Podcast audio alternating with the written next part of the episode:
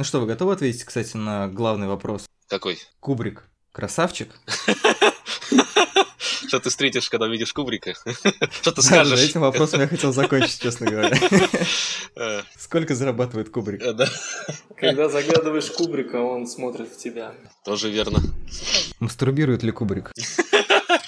А, ребят, я боюсь вас разочаровать, но он это того как бы умер, Уже, уже нет, да? Поэтому Возможно, от этого. Ладно.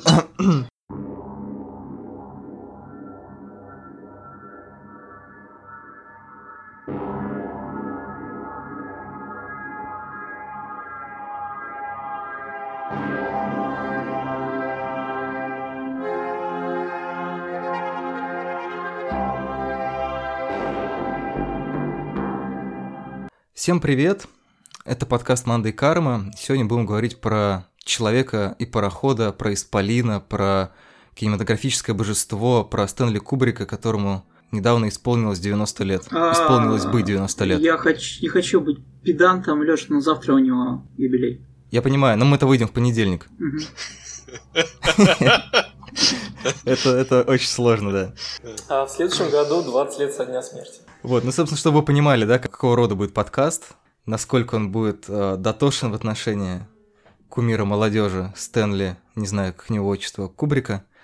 Меня зовут Леша Филиппов, кинообозреватель сайта Кинотеатр.ру, и сегодня дергать Кубрика за бороду, возносить его на пьедестал, низвергать его с него или что-то еще с, ним будут делать. Также Женя Ткачев, редактор отдела кино на сайте Афиша.ру, Да, привет, всем привет. Коля Карнацкий, кинообозреватель «Известий», Да, здрасте. и Костя Чалый, постоянный слушатель и самый строгий участник подкаста, синефил, и, возможно, я не знаю, насколько он кубрикоман, но, наверное, он- если он здесь, то да. Йоу. У меня нет, как обычно, нету, конечно, плана подкаста, и, наверное, в отношении такой фигуры, как Кубрик, это очень большая ошибка, потому что будет как-то сложно про него говорить. Про него, мне кажется, даже сложно говорить, если у тебя есть строгий план. Но такую микрозадачу на подкаст я вижу таким образом, что, не знаю, как вы, мне хочется все-таки говорить о нем не как о каком-то покойном божестве, да, таком титане кинематографа, как очень часто о нем говорят, а мне хочется постараться ответить на вопрос, почему Кубрик крутой, если мы считаем его крутым. Потому что иногда мне кажется, что в отношении каких-то классических фигур это не всегда очевидно. Но это такая амбициозная задача, то есть мы не, не с этого, конечно, начнем, Ну, можно и с этого. а можно и с этого, да. Ну, красавчик он или нет, мне кажется, логично, да. Вот если вы сходу можете, вот представьте, что вы идете по улице, вдруг к вам подходит а, человек в форме и спрашивает, почему Кубрик великий режиссер. Вот у вас есть какая-то готовая формула? Вот просто я сразу, сразу должен совершить камин и признаться, что у меня нету готовой формулы в отношении того, не, почему ну, Кубрик не знаю, мне великий. то же самое спросить, что а почему там солнце желтое, а почему небо синее. Мне кажется, это какая-то очевидная вещь, которая очень тяжело объяснить, потому что очевидную вещь всегда очень тяжело объяснить. Либо очевидная вещь это то, что мы приняли на веру, и вот мы с этим живем. Ну да, как бы да. Понимаешь, мы же, мы, мы же не оцениваем талант Солнца, насколько Солнце классно светит. А с Кубриком все-таки речь о том, вот э, как он, как он светит, да, как он жжет. А, Мне кажется, жжет он до сих пор нехило.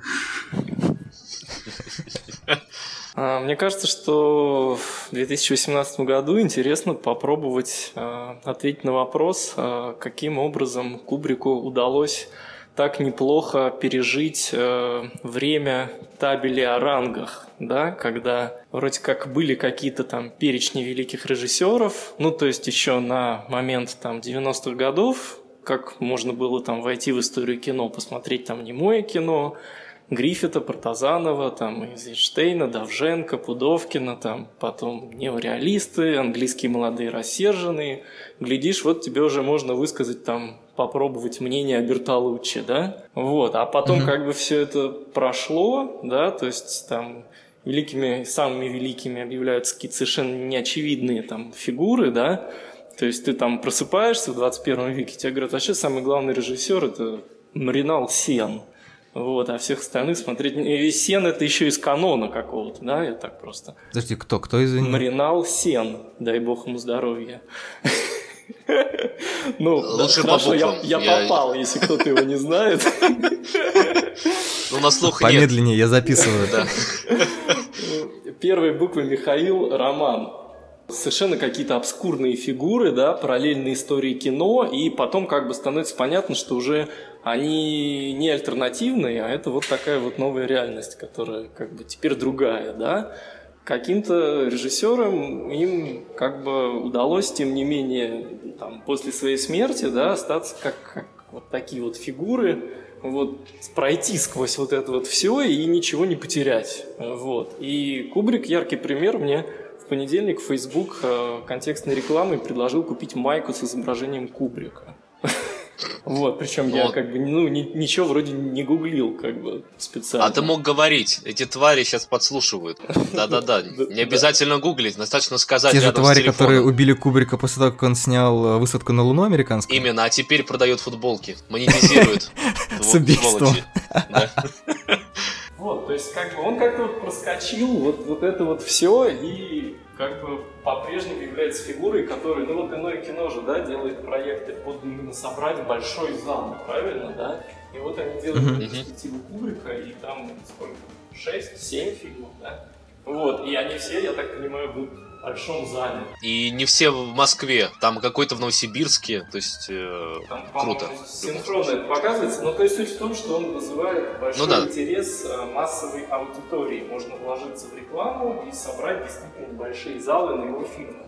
То есть это не просто мы говорим, ну, конечно, великий, там, давайте сериал посмотрим. По поводу Кубрика, это же был замечательный сюжет э, в канувший давно в лето в передаче «Большой город», где Роман Волобуев показывал э, да, зрителям да, да, да. космическую Одиссею, и, конечно же, все от нее охренели, потому что, мне кажется, космическую Одиссею очень давно никто не пересматривал, и если вот ее реально покажут в прокате, а ее, кстати, не показывают в рамках ретроспективы нового кино, там будет отдельный релиз, э, тремастеренный ремастеринг, мне кажется, кажется, что народ просто снесет крышу, потому что все уж подзабыли, что это такое, потому что никакой не Интерстеллар, что mm-hmm. это черный монолит, вот, и что многие просто к этому окажутся не готовы, потому что, ну, конечно, она есть в поп-культуре, очень сильно проникла, но никто не помнит, что такое космическая Одиссея, потому что, мне кажется, из всех фильмов Кубрика, наверное, мне так кажется, может, я ошибаюсь, это а, а, один из самых таких пересмат... не пересматриваемых, наверное, вот, в рамках каких-то ретроспектив много молодых mm-hmm. людей как бы начинают что-то смотреть и к этому фильму так или иначе приходят, да, и ну как бы каждое поколение, оно просто снова его для себя открывает. А те, кто видели... Звучит как приходят к, к Богу, к церкви. Ну, каждое поколение. Но мы с этого, мы с этого и начали. Мне очень нравится, что это первое название, которое у нас прозвучало, потому что этот фильм такой действительно примерно центральный, да, как бы для него. Будет забавно, если это будет и последнее название. А вы знаете, что его международная премьера была в России, в СССР. Ну, это известная история, на самом деле. После этого Кубрик ненавидит Советский Союз, потому что там была какая-то лажа с этим. Он запретил, а, чтобы его фильмы показывали на русском языке. То есть поэтому а, официально... А, после этого как раз. Да, ну, да, да, то есть да. премьера была на Московском международном кинофестивале, в основном конкурсе, и он ничего не получил. Да, ему не, то ли ему не сообщили, то ли он ничего не... Там какой-то был замес, я не помню сейчас. Вот, он жутко обиделся и с тех пор запретил, а, чтобы его фильм официально в России показывали на русском языке, поэтому широко закрытыми глазами официальный релиз, собственно, был на английском. То есть это же первый такой официальный прям релиз, насколько uh-huh. я знаю. Uh-huh. Вот, там какой-то, да, с этого с тех пор, то есть его фильмы нельзя э, дублировать. Там что-то с дубляжом, дело с дубляжом было, ему не понравился дубляж, не знаю, не помню сейчас. Фу, русофоб. Просто не нравился русский язык. Скорее всего, имел место быть синхронный перевод в зале. Может быть, что-то такое, да. А впоследствии на, ну, на моем веку уже на ММКФ была а, ретроспектива а, фильмов Кубрика, а, вскоре после его смерти. И тогда еще на ММКФ тоже как бы практиковался синхронный перевод в наушниках или перевод прямо в зал. Это вот была первая программа, которая абсолютно вся была э, субтитрована. То есть вот эта вся технология, которая сейчас абсолютно как бы привычна, вот, она тогда вот в кинотеатре «Ударник» э, неожиданно да, была применена ко всем фильмам программы, что ничто не должно нарушать э, звуковой как бы ряд фильма. То есть вот все фильмы... То есть здесь Кубрик предсказался. Ну, до России дошел, по крайней мере. Ну, дошел. Ну, просто в своем перфекционизме был последователен, да, скажем так. Кстати, по поводу большого города, мне очень нравилось, там были классные версии. Я просто не так давно впервые посмотрел этот ролик, и буквально вчера в ночь я пересмотрел космическую Одиссею. Там было классно, когда люди предлагали там поставить какую-нибудь веселенькую музыку, типа из пиратов Карибского моря. Естественно, там в конце. Том Круз, Наткина. Да, Том Круз. Ну, в общем, Вы посмотрите, Рогедон, там все на действии взрывается. Я люблю этого чувака, он прекрасен, мне кажется. Мне нравится, что в итоге все сошлось. Ну, то есть, Том Круз сейчас выходит в прокат, да, я вчера вечером, значит, пересмотрел «Космическую Одиссею» и понял, что я бы очень хотел посмотреть на реакцию, ну вот прям реально неподготовленного зрителя, который садится в зал, там первые три минуты в абсолютной темноте просто играет музыка. Ну, то есть, ну, это знаете, как кто-то писал, по-моему, в Фейсбуке о том, что когда показывали Лоуренса Рависко в «Пионере». Или в «Горизонте». Ну, или в «Горизонте». Ну, в общем, когда, когда в кинотеатре показывали, люди пришли смотреть Лоуренса, Лоуренса да, Рависко, там вначале долго играла музыка, и все, и все офигели. Ну, потому что это действительно так достаточно неожиданно немножко. В «Космической Одиссее» там еще много чего удивительного ожидает людей, неподготовленных. Мне кажется, еще тут очень важный момент, собственно, я э, тут прочитал книжку, да, про Кубрика, наконец я сильно осилил, это Роузбадовское издание э, Джеймса Нермера, Кубрик называется. Ага, ага. недавно переиздали. Мне кажется очень важным вообще во всей фигуре Кубрика, наверное, то, что он понимал очень хорошо, что кино вышло не столько из театра, сколько из живописи, да, и его угу. м, очень серьезное отношение с классической музыкой и классической живописью. Я не знаю, имеют ли они место в творчестве других а, режиссеров такое вот большое влияние, да, то есть такое большое, занимает такое большое место, потому что это был человек действительно плоть от плоти э, классического искусства, да, и он переносил его на экран, да, у него какой-то невероятный, да, культурный бэкграунд, человек с невероятным образованием, да, вкусом, и мне кажется, что это его еще выделяет среди современников, да, и среди э, современных режиссеров. Ну, бэкграунд. Да, да, то есть как бы его опыт. Слушай, вот ты на самом деле сейчас еще очень классную тему затронул, потому что в отношении Кубрика мне хотелось поговорить о такой немножко неудобной стороне э, фигуры гения, потому что, ну, мне кажется, что вот я на самом деле думал вчера, помимо того, что понятно, там, Кубрик, педант, перфекционист, дико эрудированный интеллектуальный чувак, да, затворник и так далее, и так далее, но при этом это же реально, э, в чем, мне кажется, еще часть какого-то вот этого магнетизма его фигуры, в том, что он абсолютно идеальная фигура Творца, да, то есть человек безумно популярный, но при этом очень непубличный. И очень важно коммерчески успешного творца. Это очень важно, потому что практически все его фильмы собирали бабки. Это очень круто. Кроме последних. Коммерчески, да, коммерчески успешный, и при этом, да, он как бы, вот, ну знаете, тут как вот этот вечный спор, типа, почему артхаус появился сейчас, а раньше его не было. Ну вот, как бы, ну вот, ну вот так приходилось как бы, да, людям сочетать авторский подход и коммерческий. Я, я кстати, мне всегда, мне всегда интересно, вот если бы режиссеры получали вот сейчас такие условия, как есть сейчас, ну в том плане, что вот Кубрик бы кем он в итоге был бы, да? То есть не стал бы он еще более радикальным автором, вот как раз так называемого артхауса. Нет, Леш, это очень важный, важный момент. Кстати, я тоже об этом часто думал. И понимаешь, что нельзя помещать человека из его эпохи в другую эпоху, в другой контекст. Он сильно привязан к контексту эпохи. То есть, ну давайте сейчас выпустим Марадону и Пеле на поле, но это будет смешно, потому что против современных футболистов они ничего не сделают, совершенно другие не, физические не, возможности у спортсменов сейчас. Нет, это невозможно. Нельзя человека из контекста выносить из эпохи. Это как вот эти все фотожабы, э, как бы выглядел старый Цой, я понимаю, я просто как бы вот э, мысленный эксперимент. Но, собственно, по поводу фигу фигуры гения, просто нужно реально, понимаете, затворник, куча легенд вокруг него, да, ну, то есть ну, это абсолютно идеальная фигура, которой безумно интересно присматриваться. А, есть просто пример, что каким бы был бы Кубрик, скорее всего, это был ну, вот Кристофер Нолан. Чуть-чуть он более попсовый, понятное дело, но он сам Нолан сознательно, мне кажется, себя вот э, культивирует. Да, если кто-то сейчас претендует на статус нового Кубрика, просто но он очень пафосный и занудный. вот. ну, это а другой разговор, да. В плане перфекционизма, да, действительно, то есть как бы он... Ну, там сознательно, а там много таких э, шуток. Э, ну, Финчер, да, но просто Нолан, он в плане того, что, как сказать, вот то, что он делает авторское, при этом коммерчески успешное кино, это какая-то база весь для Нолана. То есть это... С Финчером как-то, мне кажется, нет такого, нет? То есть он может снять провальный фильм, ничего от этого не будет. А Нолан это, он принципиальный, у каждый фильм должен должен быть успешным, собственно, как и получается. Ну и там много вот таких шуток, шуток э, вот этих чудачеств, типичных для гениального режиссера.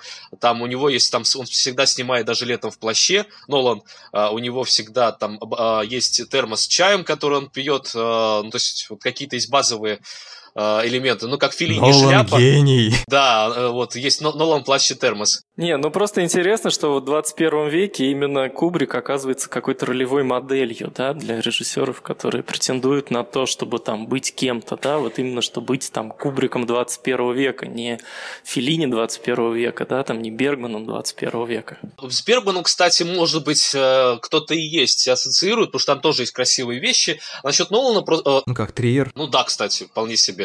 Просто у Кубрика чем хорошо? Мы уже говорили о том, что были вот эти, например, направления там, нереализм, например, да, или немецкий экспрессионизм, но когда группа, было целое поколение определенных режиссеров, во второй половине века очень много одиночек, которые очень сложно вписать в контекст. Эти одиночки сейчас выходят на, на первый план.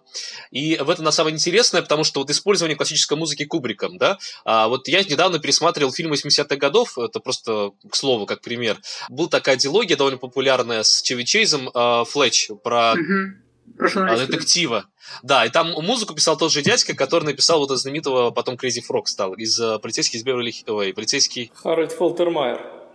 Да, да. Э, где Эдди, Эдди Мерфи? Полицейский из Беверли Хиллз, Полицейский из Беверли Хиллз, да. Да, совершенно верно, Аксель Фоули. Так вот, в общем, он написал чудовищную электронную музыку, э, очень в духе 80-х. И Флетч, довольно симпатичный фильм, вот э, начинается какая-то музыкальная пауза, и смотреть тошнотворно. Настолько это осталось в 80-х годах, хотя наверняка тогда это было модно и круто.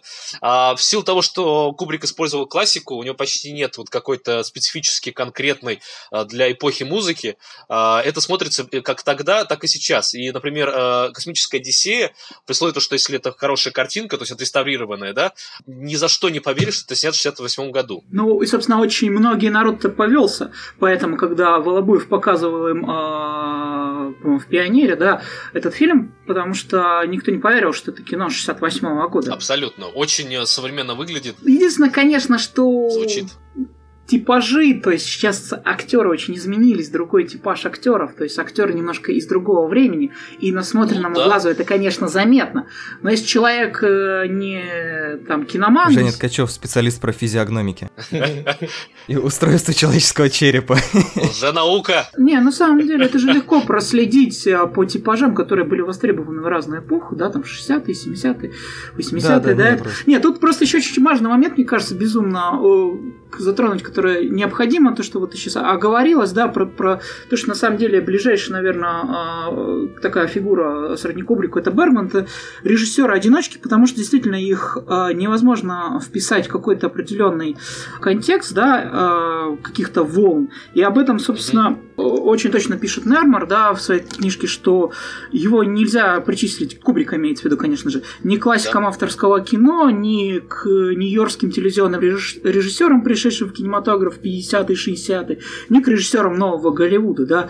Бергман и Кубрик это такие обособленные фигуры, которые вот, собственно, творили как бы вне какого-то там культурного контекста, и поэтому, конечно, они становятся, мне кажется, такими важными а, ролевыми моделями для многих режиссеров, да, потому что да. это такой пример а, такого самодостаточного режиссера-постановщика, который сам по себе гений, который вне времени, наверное. Ну, мне кажется, вот за Бергманом все-таки была какая-то национальная кинематография, в которой он был очень влиятельным человеком, там, лидером, и мог влиять на то, что... Но его пинали, его всю жизнь снимал. ненавидели ну, в Швеции.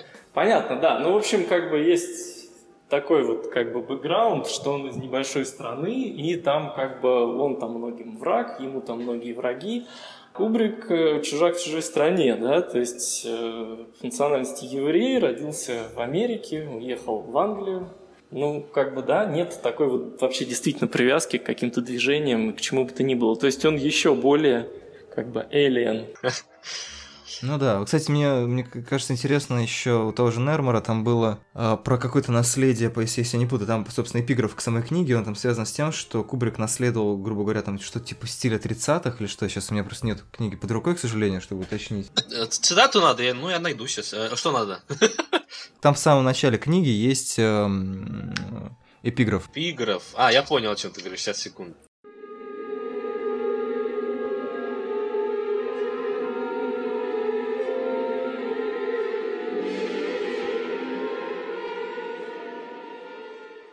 Мне вот хотелось бы сказать по поводу там каких-то реплик выше, да, а Леша начал говорить, что он там крайне образованный, был эрудированный человек в каких-то других сферах искусства, и вот мы затронули вот это вот использование классической музыки, которое, по-моему, тоже началось э, с 2001 год «Космическая Одиссея», по-моему, фильм, для которого еще была заказана оригинальная музыка, и впоследствии он просто от нее отказался и не использовал mm-hmm. вообще нигде. Mm-hmm.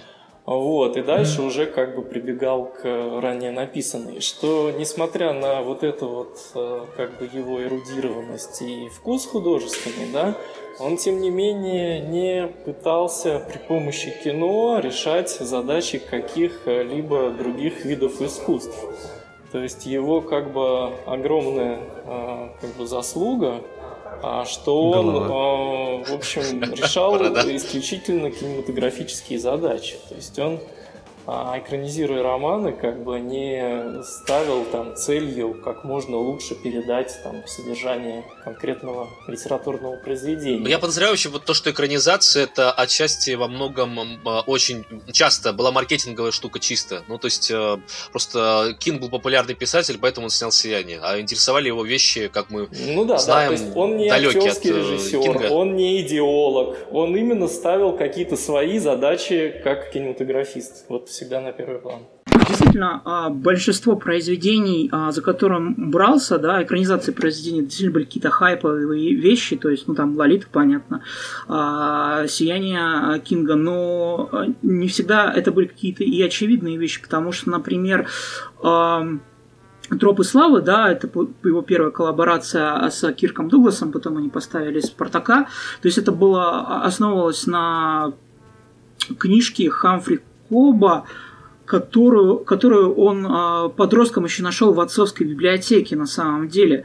А, по ней а, ставили какой-то спектакль на Бродвее, который тоже немножко пошумел. Им занимался сценарист и драматург Сидни Говард. Но когда уже Кубрик брался за «Тропы славы», это уже было забытое произведение, о нем мало кто помнил. Поэтому он мог его перелопачивать как хотел, ну, потому что там оно как бы ну, мало кто там стал сравнивать с оригиналом, там, с первым источником и э, проводить какие-то параллели. Вот.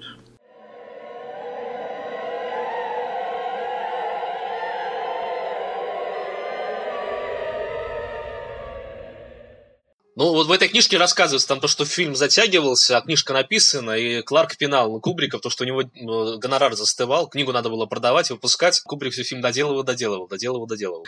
Но фишка в чем? А фишка в том, что э, в оригинале у Кларка Discovery летит к Сатурну, а не к Юпитеру.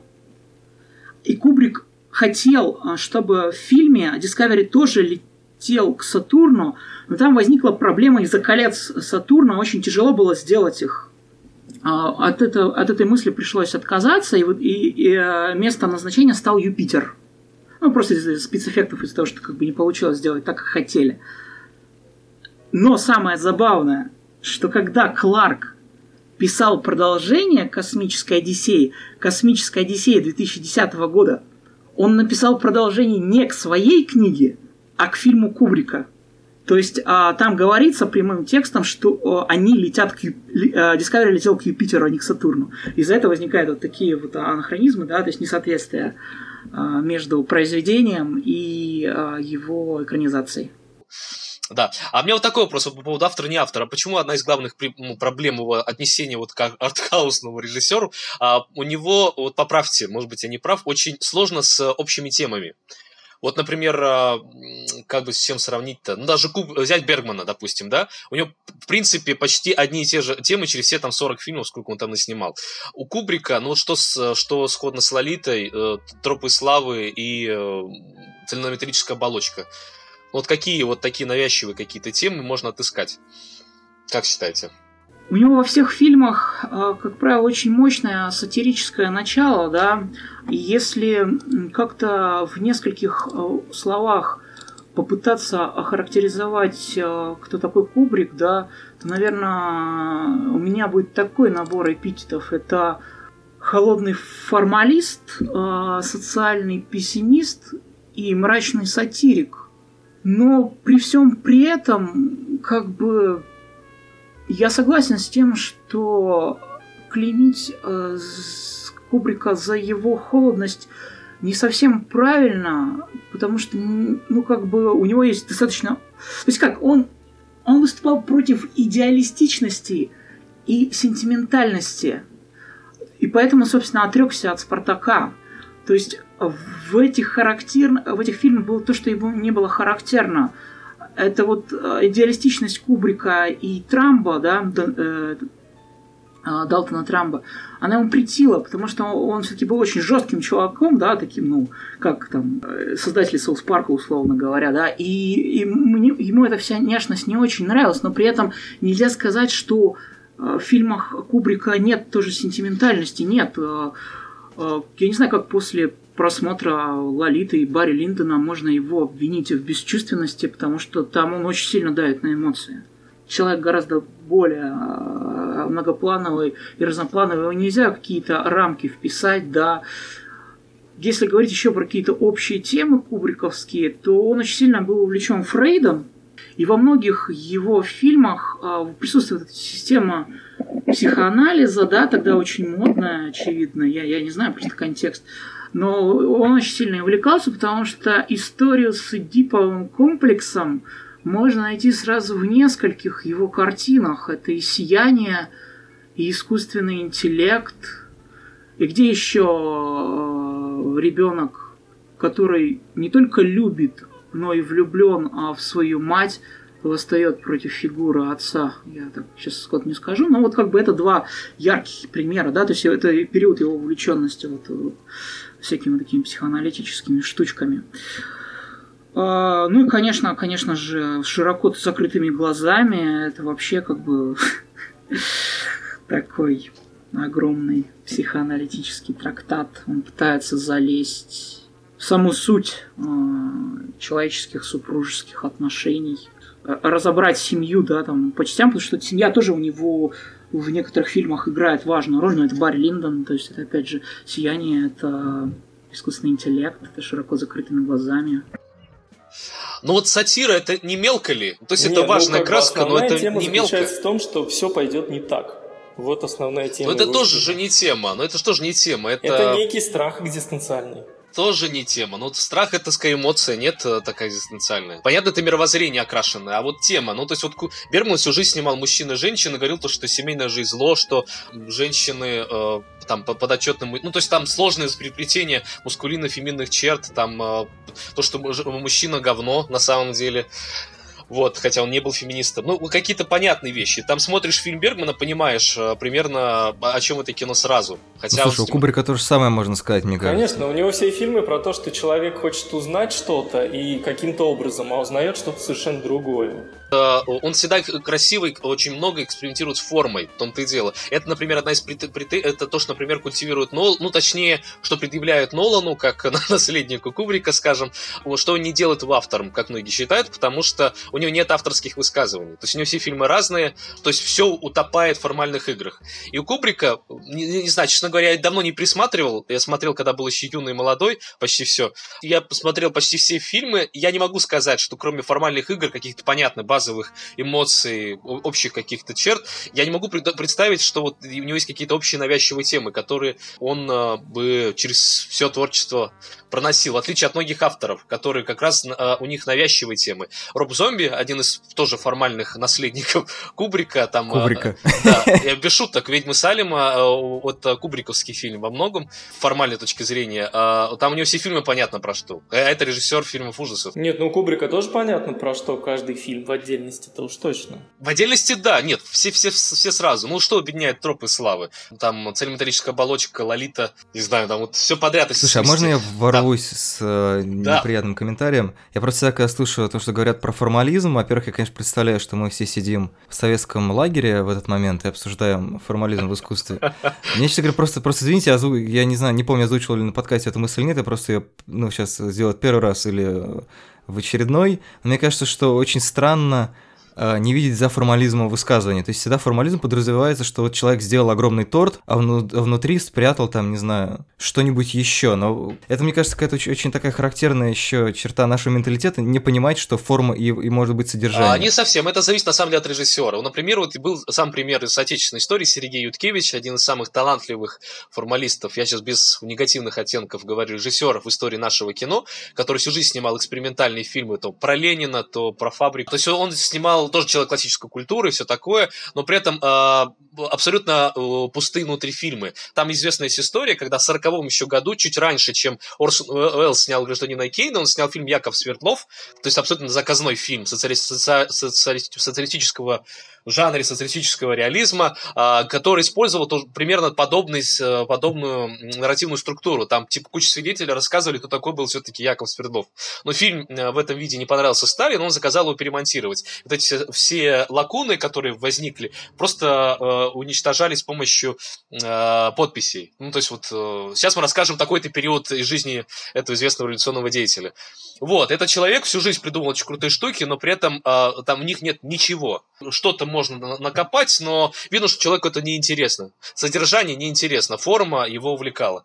Кубрик вот не относится, у него был, была связь с содержанием. Сейчас, извините, я просто да. закончу мысль. На самом деле, я, я просто не согласен с тем, что если человек создает какую-то форму, не прописываясь в голове, прицепляя всякие ссылки своего бэкграунда и своей эрудиции, для чего ему это? Это не значит, что это не производит какого-то какого смысла.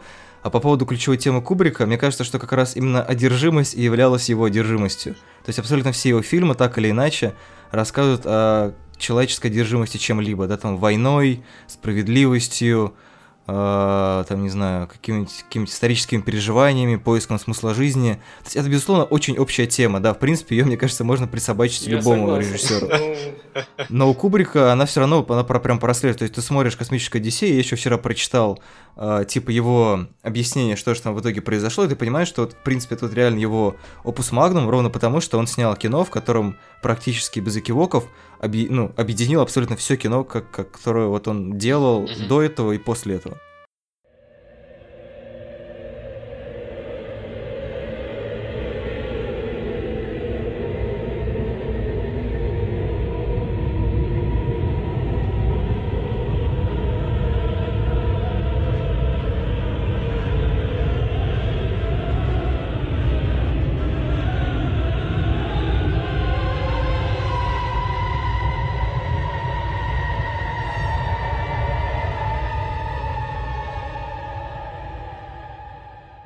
Возвращаясь к тому, что многие зрители не видели «Космическую Одиссею» и так далее, мне кажется, вообще очень интересное свойство фильмов Кубрика в том, что, ну, не то чтобы мы их знаем в пересказе, но мы очень часто их запоминаем в итоге в пересказе. То есть вот я смотрел «Космическую Одиссею» тоже, наверное, лет 10 назад, а, а до этого, допустим, лет 10 ты они читал, да?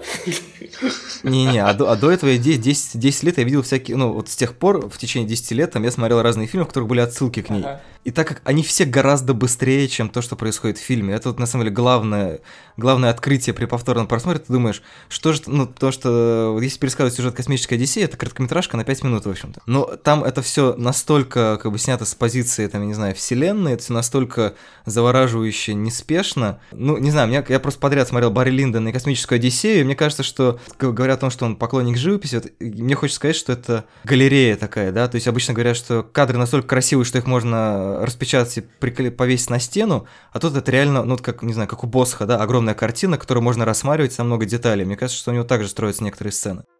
Не, он меняет точку зрения, безусловно. Там есть точка зрения, как бы вот э, космос, ну, условно говоря, космоса, первобытного времени, робота, а может быть вообще это все как бы с точки зрения времени, а не космоса. Просто космос как более просто, да, когда он объяснял финал космической Одиссеи, он говорит, понимаете, я сейчас озвучу, что там, ну, как мне кажется, я хотел передать, и вам пока что это полная хрень, но, но вот если вы будете смотреть, вы это почувствуете.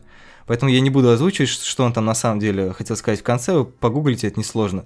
Но вот реально, когда ты ощущаешь это, это одно. Когда ты начинаешь как бы рассуждать, что это кино с точки зрения времени, это все звучит достаточно чудовищно, наверное. Хотя, ну, для меня «Космическая Одиссея» — это абсолютно религиозный опыт, э, ну, особенно, как понятно, последние полчаса. Религиозно-философский. Да. Мне кажется, что на примере вот фильма 2001 год «Космическая Одиссея» можно чуть-чуть вот развеять такую популярную мифологему, да, что Кубрик э, создал там в каждом жанре какой-то эталонный фильм. Теория, которая очень нравится тем, кто все-таки его жанровое кино изо всех сил хочет вписать, как такого величайшего мастера.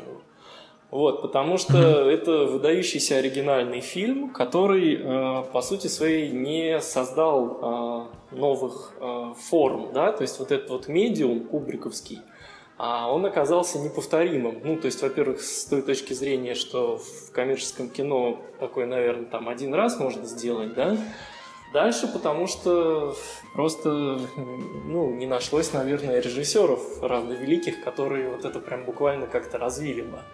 А, то есть он показал, что возможно, возможно сделать вот так, вот, вот так, вот таким вот может быть большой как бы фильм, да, а, но это как бы опосредованное, как бы, ну, мне кажется, влияние. И вот такой момент, но этот фильм оказался дико влиятельным с точки зрения тематики, то есть космическая фантастика, она совершенно вот на новый виток какой-то вышла. И Кубрик потом пошел смотреть э, «Звездные войны» Лукаса и сказал, ничего себе, у него звездолеты еще и поворачиваются. А, ну, насчет того, что влияние, ну, кажется, это в этом есть. То есть он... А, какой может быть второй фильм? Во вклад в фантастику не только популярность самой фантастики, а то, что фантастика получила вот на экранах, не, не только в книгах, некое философское измерение. И об этом это его самый главный вклад, и много фантастики. Солярис, несмотря на то, что Тарковский критиковал, ему не понравилась э, «Космическая Одиссея», Тарковскому, по крайней мере, вот в своих дневнике он э, ее раскритиковал, а Солярис явно э, сделал... Сказал, у Лукаса хотя бы корабли поворачиваются. Да-да, фигня этот ваш кубрик. Тарковский сам сделал, да, два выдающихся научно-фантастических фильма, и, возможно, не сделал бы их, если бы не «Космическая Одиссея». Ну, тут фиг знает. Тарковский всегда, мне кажется, был к фантастике. Он, он просто всю жизнь был уверен, что может снять кассовое кино, и думал, что фантастика ему поможет, но не очень а, помогала. Просто и там даже вот если сквозь горизонт, да, Андерсона фильм, с самым mm-hmm. Нилом. При всем то, что это, ну, трэш-хоррор и прочее, а, там тоже есть космическое, немножко влияние космической Одиссеи. И Соляриса. Да.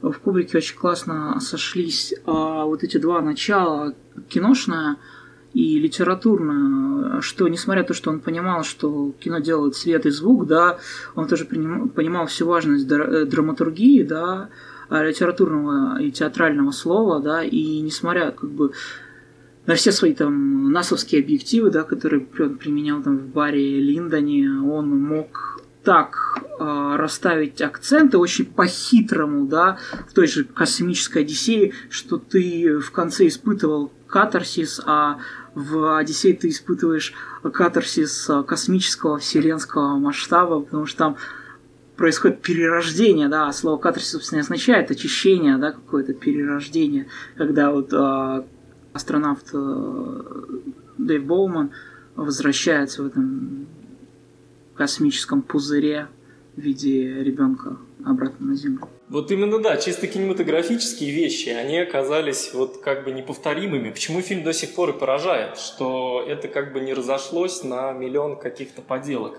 Ну, то есть, как люди пришли смотреть «Беспечный ездок», а там нихуя себе Ласло Ковыч, э, ну, как бы снимает против солнца. В операторских школах же учат, что нельзя так делать. Вот, ну и хуй, это в тот же год стало расхожим приемом, да, то есть все теперь так делают. И мы не можем понять, какими глазами зритель вот пришел, увидел это тогда в фильме Хоппера. А здесь как бы какие-то вещи, они вот остались э, за Кубриком, да, то есть э, там саундтрек, Ну и много чего растаскали. Это все ушло, а вот чисто кинематографические какие-то вещи, они фильм втягивал себя настолько, настолько сильно втягивал себя зрителя, что по замечанию издания фильм «Коммент», каждое движение камеры обладало какой-то осязаемой, неторопливой грацией а, в кубриковских панорамах и съемках с операторского экрана. Движение а, камеры как будто повторяло изгиб экрана. И зритель, а, где бы он ни сидел, на верхнем там или на нижнем ряду, оказывался почти физически вовлеченным в это круговращение, как будто он наблюдал с балкона выходящего на Солнечную систему. Движение камеры прописывал как партитуру, как бы, да? А вообще тут уже перфекционистский такой момент. Вот мне кажется, это просто как бы, а, что называется, получите сертификат перфекциониста, что а, Кубрик придумал для космической Одиссеи как бы очень любовно там сконструировал там вместе с художником, с оператором а, сцену, в которой его дочери снялись, и вырезал ее потом. Не осталось ни следа. Ну, просто посчитал, что немножко нарушает ритм фильма, ну, как бы не нужно. Слушайте, а говоря про то, что, значит, Кубрик наш пророк и предсказатель всего, там, когда человек берет интервью у Хала 9000, там же вот эти вот куча-куча мониторов, на которых э, мигают всякие надписи, в основном с трех букв. И в частности, там было мем, и еще была надпись, которую я сначала принял за ОМГ, но на самом деле это было ДМГ, к сожалению. А так бы, ну, конечно, бы Кубрик предсказал бы современный интернет еще.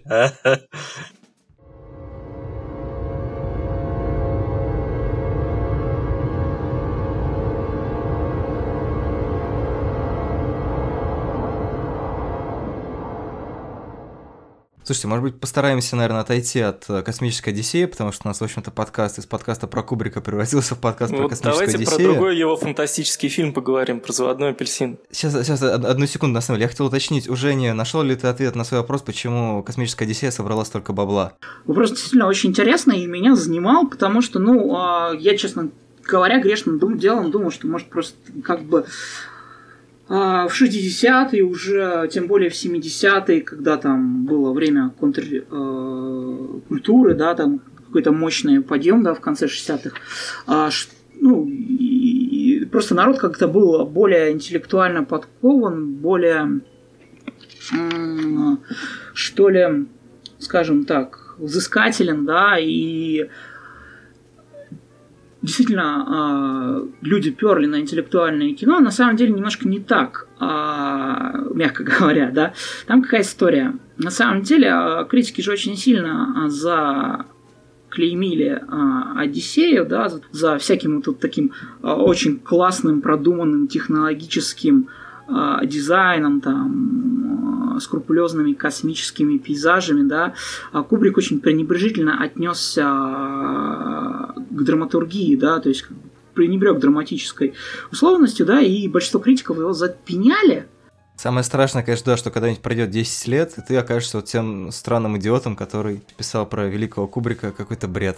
Ха-ха, да. В этом случае а, Нермар, да, в своей книжке пишет про одну интересную штуку, что то, что недополучили а, критики, на самом деле а, получили зрители. Потому что а благодаря оригинальному широкоформатному там 70 мм формату, да, зрители э, должны были почувствовать себя так, будто они вообще впервые пришли в кинотеатр, да, они вообще впервые смотрят кино. И а, молодежь, которая очень сильно на это все поперла, да, и, ну, и простым людям, да, уже там возрастным, это зрелище, да, это кинозрелище пришлось очень по нраву, и оно было оценено ими по достоинству, потому что действительно был какой-то невероятный технологический прорыв, да. В этом смысле, конечно, они шли на это все как на киноаттракционов, безусловно. И вот эта чистая киногения, так получилось, что от нее простые зрители получили гораздо, а, гораздо больше удовольствия, чем вот эти литературно продвинутые кинокритики. Ну, на самом деле, тут еще надо понимать контекст, то, что 60-е годы это кино, вот, э, которое было на больших экранах, большое кино, оно чудовищно унылое. То есть там э, «Любовь, морковь», э, «Пеплум» и, и прочее. Ну, то есть совершенно невозможно Любовь, смотреть. Морковь 3. Э, «Любовь, морковь 3», 4, 5 и 10. То есть, смотрите, на самом деле, э, нормальному человеку было нечего, поэтому там и сборы падали и прочее. И «Космическая Одиссея» просто это было визуальное, конечно, приключение. Ну, смотреть было нечего. То есть, хочешь сказать, что на этом фоне Кубрик великий, да? А, нет, ну, в смысле, просто на фоне того, что это было новостью. То есть э, новый Голливуд только начинался, и э, не было... Угу. Выпускник когда? Ну, это предтеча, это когда? 60... Седьмой или девятый? Выпускник — это, кстати говоря, фильм по сценарию Колдера Уиллингема, да, с которым и Кубрик сам работал над mm-hmm. славы, да, и потом а, одноглазые валеты, которые mm-hmm. в итоге mm-hmm. Кубрик не доделал, потому что его уволила главная звезда. Ну и вот выпускник, маленький большой человек, вот эти хопмановские фильмы, они по, по сценарию Уиллингема. Ну вот, то есть только начиналось, еще не было нормального оригинального кино на американских экранах все было чудовищно плохо, просто цветное.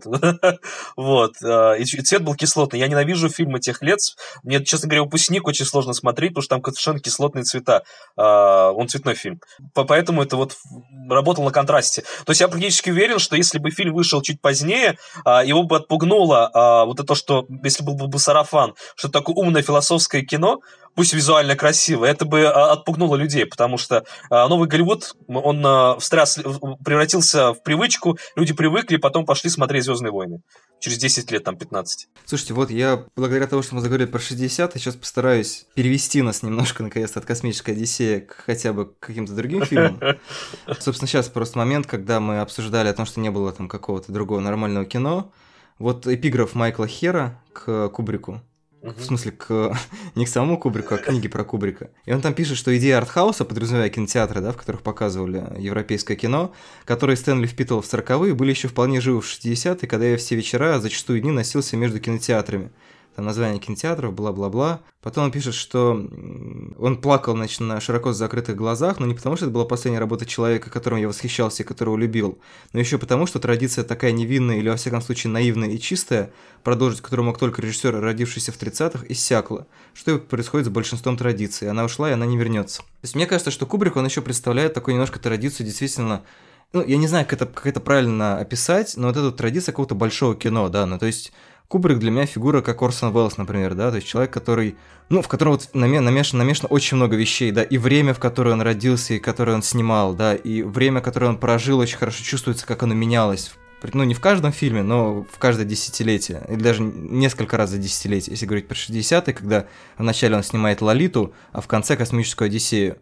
И, ну, я не знаю, вот реально есть какой-то вот такой большой стиль, который, с одной стороны, вроде как, что называется, высокое искусство, да, вот мы сейчас долго обсуждали, и живопись, и то, что он классическую музыку любил ставить, а с другой стороны, да, на это можно идти как на блокбастер, то есть это вот какое-то идеальное кино, которое одновременно работает как, как и как развлечение, и как какой-то духовный, или там, не знаю, ну, какой-то опыт, в общем-то, и угу. как э, абсолютнейшая интеллектуальная нагрузка на тебя и так далее, и так далее. И чтобы немножко сбить пафос, все-таки не хотелось сегодня нахваливать Кубрика, да, не, то чтобы, не то чтобы сильно заслужил, но такой вопрос. В нашем паблике ВКонтакте Мария спрашивает, чем же так хороший фильм «Лолита»? Я не знаю, может быть, у вас есть какие-то версии, я, честно говоря, его плохо помню. Смотрел его очень давно на английском. Ну и вообще было ощущение, что это такая обычная хорошая драма 60-х, при этом очередная победа Кубрика над, э, над простым кино. Ну, я вот ее смотрел буквально позавчера, в понедельник первый раз в жизни. Я до этого ее не видел. Было очень забавно. Не, ну это очевидно не во всем получившееся кино, да, то есть откровенно говоря. И, э, наверное... Yes, мы ругаем Кубрика. Давай, давай наверное, она не могла получиться во всем, потому что очень сильно давляла цензура, да, как бы, безусловно, и ему приходилось а, всячески сглаживать углы, да, то есть э, максимально. И он не мог сделать какую-то хардкорную вещь. Вот, но при этом, э, не знаю, у него получилось какое-то свое занимательное кино, которое прикольно, наверное, существует в тандеме с оригинальным романом и с фильмом Эдриана Онлайна, потому что они создают какой-то вот такой триумвират, да, который... То есть это есть основа, потом на этой основе Кубрик создал что-то, а потом что-то снял Эдриан Лайн. И их очень, наверное, интересно сравнивать. То есть э, от этого можно получить какое-то большое удовольствие, потому что как самодостаточное произведение, не знаю, мне кажется, Лолита Кубриковская не работает, потому что ей очень важен mm-hmm. первоисточник, он основа всего. То есть это действительно сумасшедший, ну, как бы стилистически сделанный роман, да, то есть Набоковский, который э, слишком сама по себе крупный зверь, это не тропы славы. Это, это большое событие в литературе. Наверное, самый важный роман, который экранизировал Кубрик. Ну, по хайпу, наверное. Ну, при всем уважении там, к сиянию Стивена Кинга, Сейчас да. заплакал, да, один Стивен Кинг. А, да, то есть, как бы... То есть, ну, это, это, это как бы литературная Нет, на самом деле, кажется, большая самый главный роман, который экранизировал Кубрик, это Барри Линдон. Я думаю, что это вообще как бы не обсуждается. То есть, для 20 века, конечно, Лолита. Ну да, Лолита выглядит просто как такой не знаю, привычный образчик какого-то такого голливудского кино, да, знаете, вот фильм, на, который, на которых разминаются гении, да, вот есть, например, того же Орсона Уэллса, который я уже вспоминал, есть, условно говоря, какой, какой-нибудь фильм, он, правда, ну, как бы с, с Уэллсом сложно, потому что у него вот эти вот фильмы, на которых разминаются гении, они почему-то у него уже появились после большинства его шедевров, поэтому, э, опять же, это не показательный пример. Но вот сейчас просто не, не буду врать, ничего не приходит на ум, но очень часто смотришь какой-нибудь режиссер, вот у него есть там на признанные картины, смотришь, что было до этого, и там что-нибудь такое вот очень аккуратное, с попыткой, да, там вот немножко так, значит, потрепать за щечку общества, да, там, как вот Кубрик боролся с цензурой, как он, ну, в общем-то, любил делать, да, там, как мы знаем, заводной апельсин запретили, потом, значит, космическую Одиссею он запретил. Ну, такой человек, любивший запреты. И вот мне хочется к к Барри Линдону перейти, потому что я его тоже посмотрел впервые недавно. Леша, еще секундочку про Лолиту, последняя ремарка, да? Да, Мне да, кажется, давай. что ей очень идет то, что она снята в ЧБ, да, потому что Мгм. мне кажется, что в этом фильме Кубрик немножко так подтрунивает, издевается над Голливудом 30-х годов. Это его ирония над Мгм. теми приемами, которые были в ходу в 30-е годы, он их так деликатно высмеивает. И кино-то на самом деле такое не могло выйти в 30-е годы, но оно снято как кино 30-х годов, при этом с такой вот издевкой. Это очень прикольно, потому что есть традиция, и он как бы над ней так очень деликатно издевается. Мне кажется, это очень прикольно по-своему.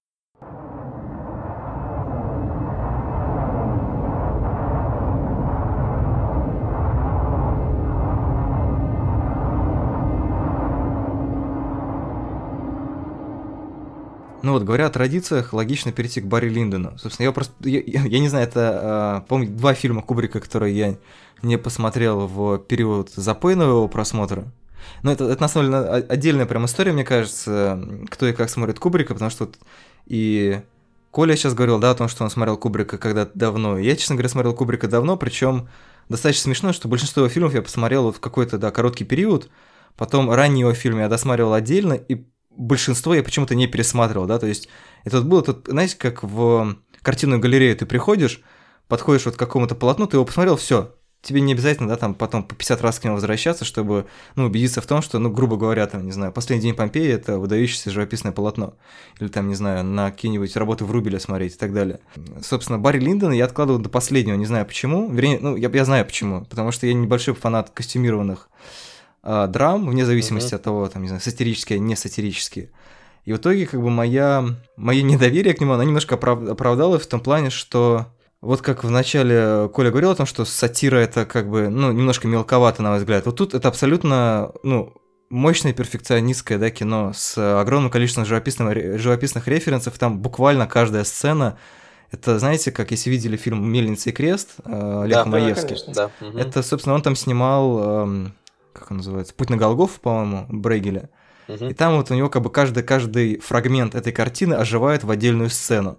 Вот Кубрик, в принципе, сделал то же самое, только у него не одна картина, а такая, я, я уверен, что специалисты э, лучше справятся с именами, но, короче, мне кажется, что там есть, ну, не то чтобы история живописи, но много, да, каких-то распространенных для того, вре- для того времени композиционных решений, цветовых и так далее. Гейнсборо, Совершенно верно, да. он очень сильно активно делает э, референсы Гейнсборо Линдоне. Мгм. Мгм. Вот, но при этом вот эти все какие-то, ну, не, не знаю, мне просто кажется, что, э, ну, извините за употребление таких слов, но для большого автора как бы издеваться над э, как бы человечеством это достаточно простая штука. Ну, то есть мне кажется, что критика человечества достаточно, ну, незамысловатая вещь. Оно и так постоянно как бы просится, да. А мне кажется, натыкается что- на критику сама. Откройте твиттер в конце А концов. мне кажется, что Ну, я понимаю, что тогда его не было.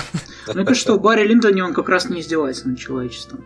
Что это его, наверное, может, самый эмоциональный и сентиментальный фильм, особенно в последней трети. Да, мне тоже кажется, что весь вот этот заряд взят просто из оригинального романа. То есть, ну, это единственный случай, когда там а, не было конфронтации с автором, да, у него, потому что автор давно там был мертв и похоронен, но это самая лучшая его именно экранизация, как экранизация. Хороший автор, мертвый автор, как говорится. Ну,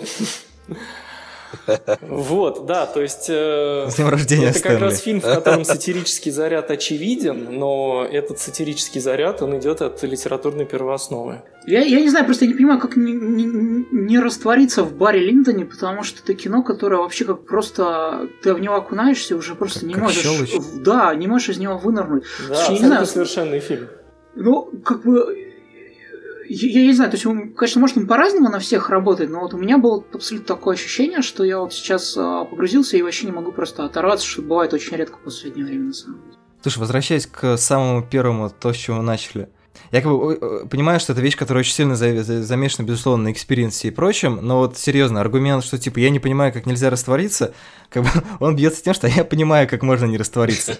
Ну, то есть, э, вот как раз говоря о том, что, это, значит, Кубрик — это человек, или, да, точнее, небесное тело из области неба, солнца и так далее, оно как раз вот в это упирается, о том, что пытаясь объяснить, почему это классно, ты в итоге, ну, объясняешь тем, что ну, нет, типа, ну, это классно, нет, как потому у всякой что магии есть этому простое объяснение аудиовизуальное и техническое. То есть там-то все можно объяснить с точки зрения техники, а, то есть как там работа с естественным освещением, насовские объективы, там подлинные декорации, то есть вот это погружение, невероятно гиперреалистический мир просто. Такой гиперреализм есть, наверное, только у «Трудно быть богом» у Германа. Никто так фэнтези не снимал в таком, в таком гиперреалистическом ключе. Нет, э, и... Извини, а что из этих двух вещей фэнтези? Нет, я, естественно, Крызя Стругацких. И, собственно, музыка, да, Сарабанда Генделя, да, которая на репите там звучит во второй половине, и не знаю, как-то невероятно работает. Нет, мне кажется, как и любой технике, это просто магия не в том, как это работает по отдельности, а в том, как это собрано, мне кажется. Вот, вот магия в этом, как человек вот все это собрал. И это работает. Вот мне кажется, вот, вот этом магия. Ну да, он сделал какие-то удивительные с точки зрения как бы технического исполнения вещи, да. Ну то есть вот есть э, там анекдот про Дэвида Линча, да, когда он сказал, давайте снимем сцену в лесу при свете полицейских фонариков. И оператор его обломал, что ну, все-таки угу. какой цвет-то надо поставить. А Кубрик же правда снял при свете свечей, да, вот, и никакого света больше не выставлял. Вот, но несмотря на то, что вот он сначала все это сделал, фильм, конечно, рождается на монтажном столе, и он как бы вот так вот все это собрал, что все смотрится на одном дыхании и работает. И по-прежнему работает. Насчет одного дыхания, все-таки сделать ремарку. Это тоже важно сказать про Кубрика. Одна из причин, почему он все-таки работает не на всех, это то, что это один из тех режиссеров. Это, мне кажется, в этой книжке, я давно ее читал про Кубрика, которую мы сейчас все обсуждаем. А, мне кажется, тоже это говорилось, а, что он из тех модернистов, которые, в общем-то, не очень э, зрительское внимание не принципиально. Uh, условно говоря, то, что он не стремится понравиться зрителю в первую очередь. Это не, не, mm-hmm. не одна из вещей. И одна из причин, почему он часто пролетает. Я смотрю, служу по себе, потому что я смотрел «Заводной апельсин» раза четыре. Так получилось в силу разных обстоятельств. Один раз даже в кино. Тебя в, привязали к креслу и вот эти вот штуки тоже Ну, там, например, глаза, надо да? было с кем-то посмотреть и пересмотреть. Я могу сказать, что просто а, с какого-то момента, я помню, первый раз меня напугало, когда был еще юный, а вот со второго или третьего раза не, я, я вот просто э, растекался на детали. Могу сказать, что просто этот фильм реально реально может пролететь. Я понимаю людей, которым не нравится, потому что он слишком холодный. Не а, нет, это безусловно. То, что не нравится, расстреливать не надо. Но то, что Кубрик это все-таки сложный дяденька. То есть это не зрительский режиссер. У него действительно такой завораживающий, неспешный ритм, да, у фильмов. Ну, не у всех, конечно. Или не завораживающий Нет, ну, убийство, людей. кстати, довольно экшеновое кино. Не знаю, то есть как криминальная такая драма, которая смотрится, ну, там очень много Один из первых, ну да, да, ничего да. так, да. Нет, да, вот, Лолит тоже там постоянно что-то происходит. Потом как бы у него, да, потихонечку он стал э, эволюционировать к этому, вот, этому неспешному э, ритму. И, э, не знаю, мне кажется, что мне кажется, еще очень важно сказать про Барри Линдона. Это гениальная актерская работа Райана Нила, исполнителя главной роли э, Барри да? Линдона, который на протяжении картины отыгрывает три разных психологических состояния, не произнося при этом ни, ну практически не произнося при этом ни слова. Три разных психологических возраста даже можно сказать. Да, ну возраста, да, возраста, состояния. Mm-hmm. То есть э, э, это просто что-то невероятное, потому что да. Ну, это круто. То есть, я, я не знаю, такого я давно не видел просто, где ну, человек Мне просто... кажется, тут это заслуга больше у Нила, потому что я как бы повторюсь, Кубрик, по-моему, не актерский режиссер. Не, ну как, да, не актерский? Да нет, просто, да. он работал с актерами. То, что он аутист там и общался с некоторыми э, техниками с помощью записок, нет, он, конечно же, работал с актерами, давал им установку в какой-то той или иной форме, то есть так или иначе. Нет, он работал с актерами. Ну, конечно, он, между прочим, благодаря ему, собственно, как бы состоялась актерская карьера вот недавно недавно ушедшего Арли Ирми, да, который был uh-huh. действительно дрил-инструктор, как бы и а, в итоге вот в фильме «Цельнометаллическая оболочка» он сыграл mm. первую лучшую свою роль, и потом еще там много где радовал. Там, отца доктора Хауса сыграл. Страшилы, а, да, собственно, такую же роль Питера а, Джексона, да. Питера Джексона, да. У Техас резни бензопилой нет в одном из ремейков или да, сиквел? Да, Шериф играет. Да, есть, есть, есть, да. Вот, ну то есть вот это... Я просто на самом деле про Барри Линдона обращаю внимание на вот эти вещи не потому, что мне там, не знаю, как-то страшно не понравилось это кино или еще что-то, Да, я как бы, знаете, когда у нас сегодня такой подкаст «Упоминание трех вещей», это, собственно, книги Нермара, э, издательство «Росбат», и ретроспектива Кубрика, который устраивает «Немое кино», и Романа Волобуева, да, то есть такие вот очень три разные институции, скажем так.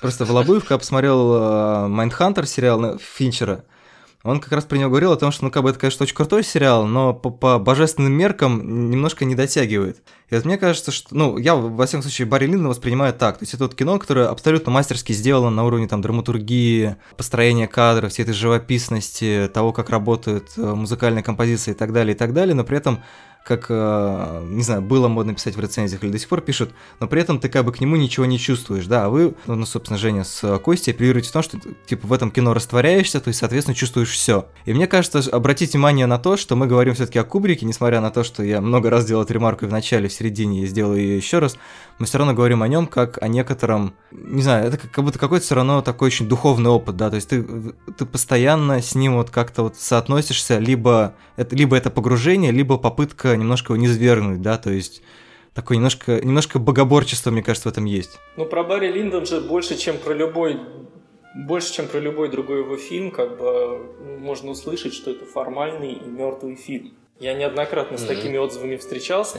Но тут, конечно, тоже момент обмана ожиданий зрительских и Не, ну это, это же финал, прекрасно. Неужели вот так все и закончится? Да, так все и закончится. Да, то есть этот фильм как туго натянутая струна. То есть он ее медленно, очень медленно натягивает, и потом в конце резко опускает, и тебя... Ну это, это очень круто, то есть это такая пружинная драматургия. Тебя ведут к чему-то, и ты думаешь, вот так все и закончится, ничем. И в конце, когда такая разрядка происходит очень сильно, но я не знаю, как это эмоционально не может не работать. То есть можно ну... защититься от этого эмоционально, конечно, но как бы, ну там просто простейшие такие человеческие рецепторы, мне кажется, эмоционально включаются. Ну ты не можешь просто или не включается. Если не включился, то это не работает. Ну, это... Ну... Я просто Барри Линдоно смотрел, но Я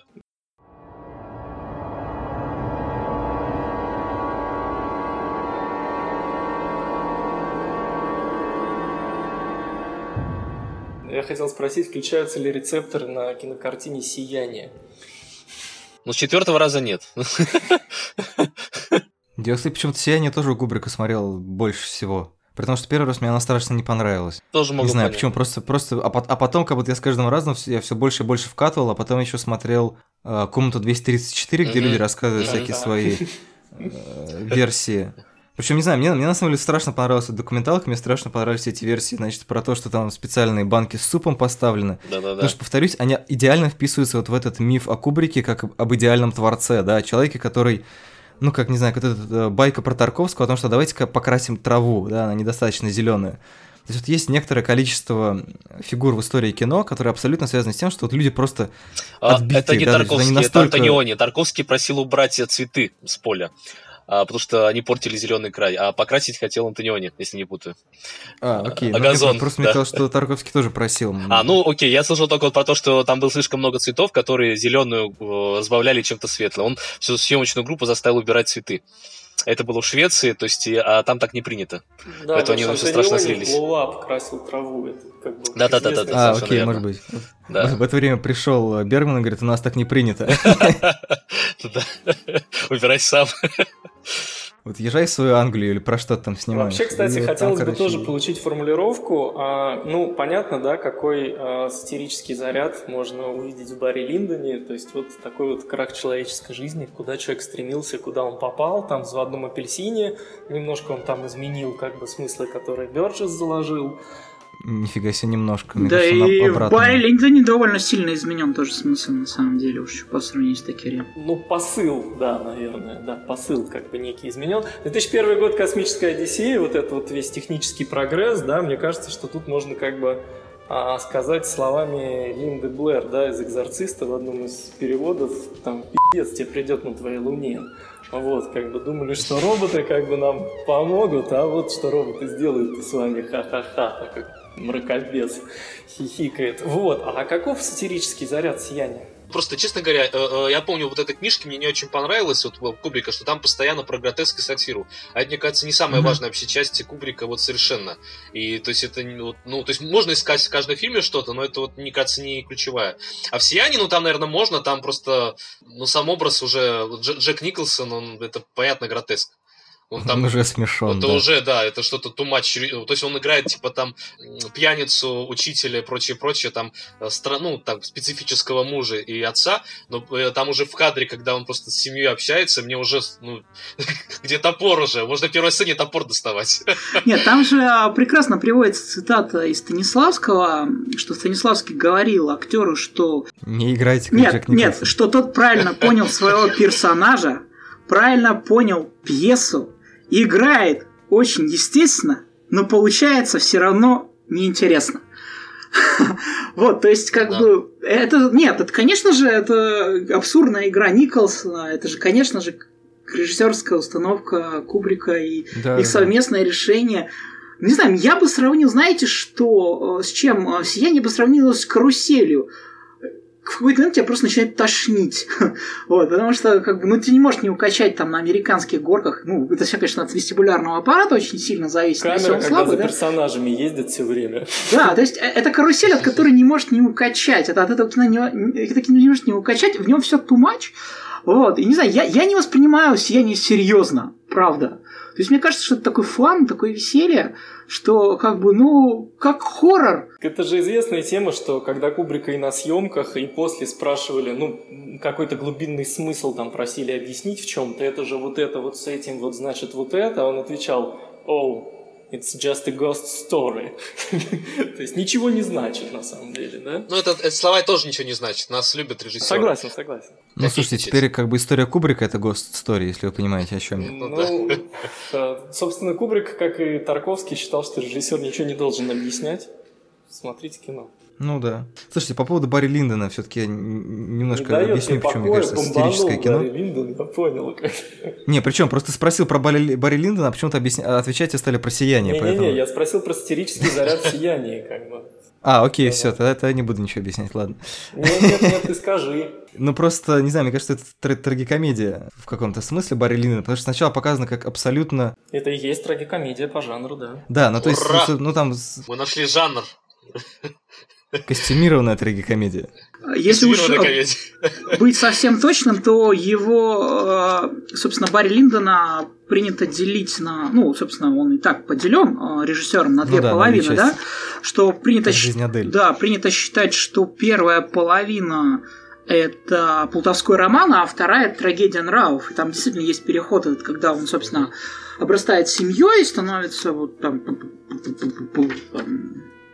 серьезным человеком, да, то есть при Дитуле, вот, то как бы там все меняется очень резко, и там начинается другое немножко кино. Начиная с «Заводного апельсина» же считается, что все фильмы Кубрика, кроме «Сияния», делятся ровно на две половины. Каждый фильм как бы имеет первую и вторую часть строго, кроме «Сияния». Да, особенно прикольно, когда в Берлиндоне появляется интермедиа. Это очень смешно было. Uh-huh, uh-huh. Ну и, собственно, в Спартаке тоже есть перерывчик. Да, это было надо. Да, да, конечно. Мотиве. Но есть теория, кстати, что сияние тоже делится на две части. Где? до топора и после топора. Ну вот я как бы... Есть теория, что и Кубрик делился на две части. Сверху он был режиссером, а снизу кентавром.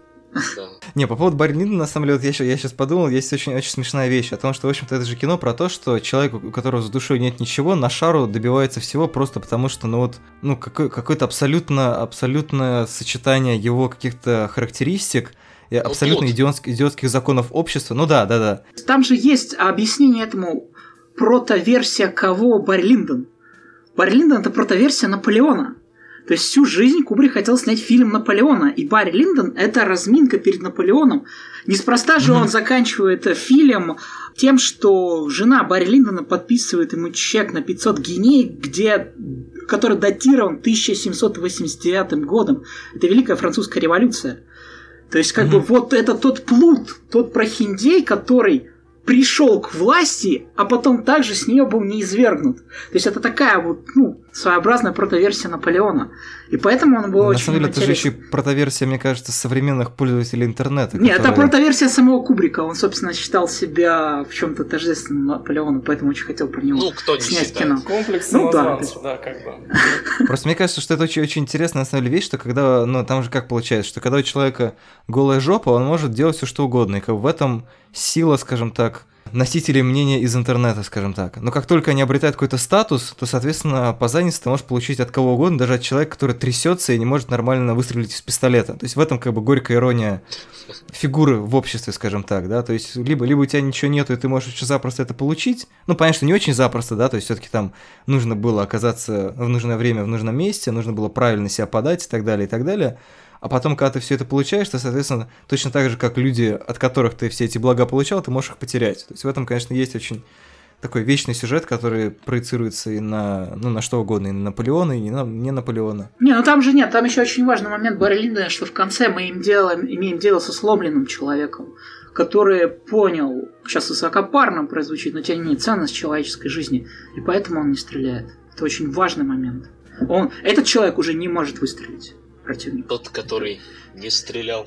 Да-да-да. Ну, вообще это очень интересно, Сегодня, кстати, да, что, да. конечно, вот когда речь идет о большом режиссере, да, в его работах существующих мы как бы можем искать э, следы проектов несостоявшихся. Ну, как там Лоузи и Висконти хотели просто экранизировать, да. Вот. Ну и вот Кубрик хотел сделать фильм про Наполеона, не сделал, но сделал Барри Линдона. Хотел там «Маятник Фуко» эко экранизировать, не сделал, но сделал с широко закрытыми глазами. Кажется, очень интересно получается.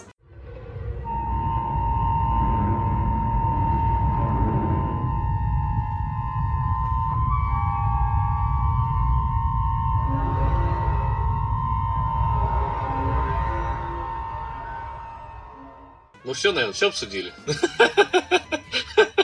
Мне кажется, просто отвечая на вопрос, ба- э, великий режиссер Кубрик или нет, мне кажется, что то, что мы Красавчик. сейчас про него столько... А тебе-то какое дело нужно, нужно ответить? Мы сейчас про него столько говорили, мне кажется, что если бы это был несерьезный и неважный режиссер, про него бы не было столько разговоров. То есть, мне кажется, в этом, собственно... Жень, сразу видно, что ты не очень сейчас слушаешь подкаст. Мы про многих режиссеров долго говорим. Нет, ну это правда, на самом деле. То есть про Кубрика можно было бы отдельный подкаст, мне кажется, записывать, каждый раз готовиться к нему и в течение... Ну, конечно, не то чтобы прям многих лет, хотя и многих лет, наверное, тоже, но хотя бы в течение года вполне спокойно там какой-нибудь Манда Кубрик мог бы выходить. Но все-таки напоследок хотелось бы немножко подытожить, да, каким-то вопросом, да, не, не только вопросом, оказавшись перед Кубриком, что вы ему скажете, но и, не знаю, у меня есть ощущение, что Кубрик это действительно такая немножко отстраненная фигура, достаточно, ну, в какой-то степени холодная, может быть, даже стиль, в, стиле, в сильной степени холодная. Но как-то я не уверен, что со всеми его персонажами нужно как-то ну, как-то погружаться в них, да, то есть все-таки очень, очень большую роль играет то, что нужно смотреть все-таки со стороны, да, ну, как мне, меня ощущение и в Барри Линдоне, и в «Заводном апельсине», да, в общем-то, везде, ты всегда, ты немножко как бы следишь, да, за, за персонажем, и за, за происходящим, за событиями, за эпохой, за, за всем чем угодно. И это вот та холодность, которую сейчас, мне кажется, в кинематографе, ну, достаточно сильно не любят, да, сейчас как раз наоборот мода на то, что вот нужно как бы ближе к телу, да, вот дать какой-то какой повод для эмпатии. Не знаю, у вас так, такое же представление о Кубрике? Как бы хорошо или или плохо? Я не, я не знаю, как закончится этот вопрос. Ну, не совсем такое, потому что, как сказать, если в фильме нет привлекательных персонажей, с которыми ты как-то себя можешь ассоциировать, да, то как бы главный герой фильма это автор, да, и ты как бы соотносишь себя с авторской позицией. У него всегда очень четкая авторская позиция, и с ней легко себя соотнести. Вот тебе и эмпатия. Ну да, но просто как раз э, Кубрик мне представляется таким Риком Санчезом, да, как из Рика и Морти, который все время немножко вот он как бы вот с фигой в кармане, да, он все время, он все время как да, что подтрунивает. Ну, он, знаешь, это как человек, который вот вы сидите на каком-нибудь э, торжественном мероприятии, он тебя тыкает в лоб, говорит, ну вот придурки, да, короче, смотрите, короче, все- все они, все они сдохнут, и ну, хана вам на вашей луне и так далее. Повторюсь, это очень, это очень, очень э, удобная позиция, да, как, как удобно представлять человека, да, каким-то таким абсолютным гением, который вот, ну вот, ну вот так вот как будто у него, у него получалось, да, он, ну не то чтобы ему, ему это было дано, а вот он умел находить вот эти вот подходящие приемы, умел, значит, выбивать из нас все необходимые ему объективы и так далее, и так далее. То есть вот он, ну, просто проблема в том, что при этом, как бы, многие кандидаты в Кубрике, так называемые, они в итоге все таки не Кубрик. И мы не Кубрик, да, несмотря на то, что нам очень приятно сидеть рядом с ним, получать, значит, его пухлым локтем в бок и слушать все эти все вот эти его приколы. То есть, как бы в каком-то смысле он все-таки отчасти, мне кажется, фигура уходящей эпохи, скажем так. Хотя, может, она потом вернется. Ну, То есть, это всегда вот, понятно, что все, все сменяется. Говорили о классической музыке, есть э, такой современный композитор Владимир Мартынов, да, который постоянно проводит, ну, там, в книгах своих и вообще в публичных выступлениях э, теорию о конце времени композиторов, что все, нет никаких композиторов, mm-hmm как бы время композиторов закончилось, музыка сейчас существует совершенно как бы иначе, в другом формате и так далее. Есть так вот... он э, старенький немножко, то есть это немножко такая э, ностальгическая вещь. То есть ну, в общем, чувак говорит, что не ждите нового Моцарта, не ждите нового Бетховена, их не будет, там все дела. Вот, а есть как бы в кинематографе очень талантливый, там тоже немолодой уже британский режиссер Питер Гринвей, который с, э, так сказать, возможно, энергии, достойной лучшего применения, затирает везде и всюду про конец кинематографа, что кино как медиум mm-hmm. как бы умерло, вот, что как бы вот ничего уже великого там не будет сделано, должны как бы какие-то новые там, значит, формы искусства как бы прийти и так далее. Вот, вот э, Кубрик отчасти вот фигура, которая как бы противостоит э, подобному теоретизированию, то есть 20 лет прошло со дня выхода его последнего фильма, там, 20 лет со дня смерти, вот, он по-прежнему остается актуальным. Вот, и он остается актуальным и как вот такая романтическая фигура, как образ некий в том числе. Вот. Что как бы дальше как бы будет с его там, наследием, восприятием там, грядущих поколений, ну, я не берусь сказать. Но сейчас, очевидно, он вот актуален. Ну, я, я скажу свои пять копеек. Я просто не пересматривал давно фильм в Кубрика, видимо, поэтому влияет на мое э, ощущение. По, по, по моим вот меркам, мне кажется, Кубрик не, не настолько актуален, каким был еще какое-то время назад. То есть, мне кажется, сейчас немножко чего-то э, хотелось бы от режиссеров другое. То есть, ну, хотелось бы от кино каких-то других мыслей, эмоций и прочего. Но это, это мои личные субъективные впечатления, и не более. А одна из проблем Кубрика, что делает его не при то, что он там визионер, а, там, и прочие какие-то много, много положительных качеств, которые будут э, вдохновлять чисто на, на уровне хотя бы вот стилистическом многих режиссеров. Там просто это постоянно куча вот этих видеосе, которые сравнивают каких-то режиссеров и проводят аналогии с Кубриком, это будет еще очень долго.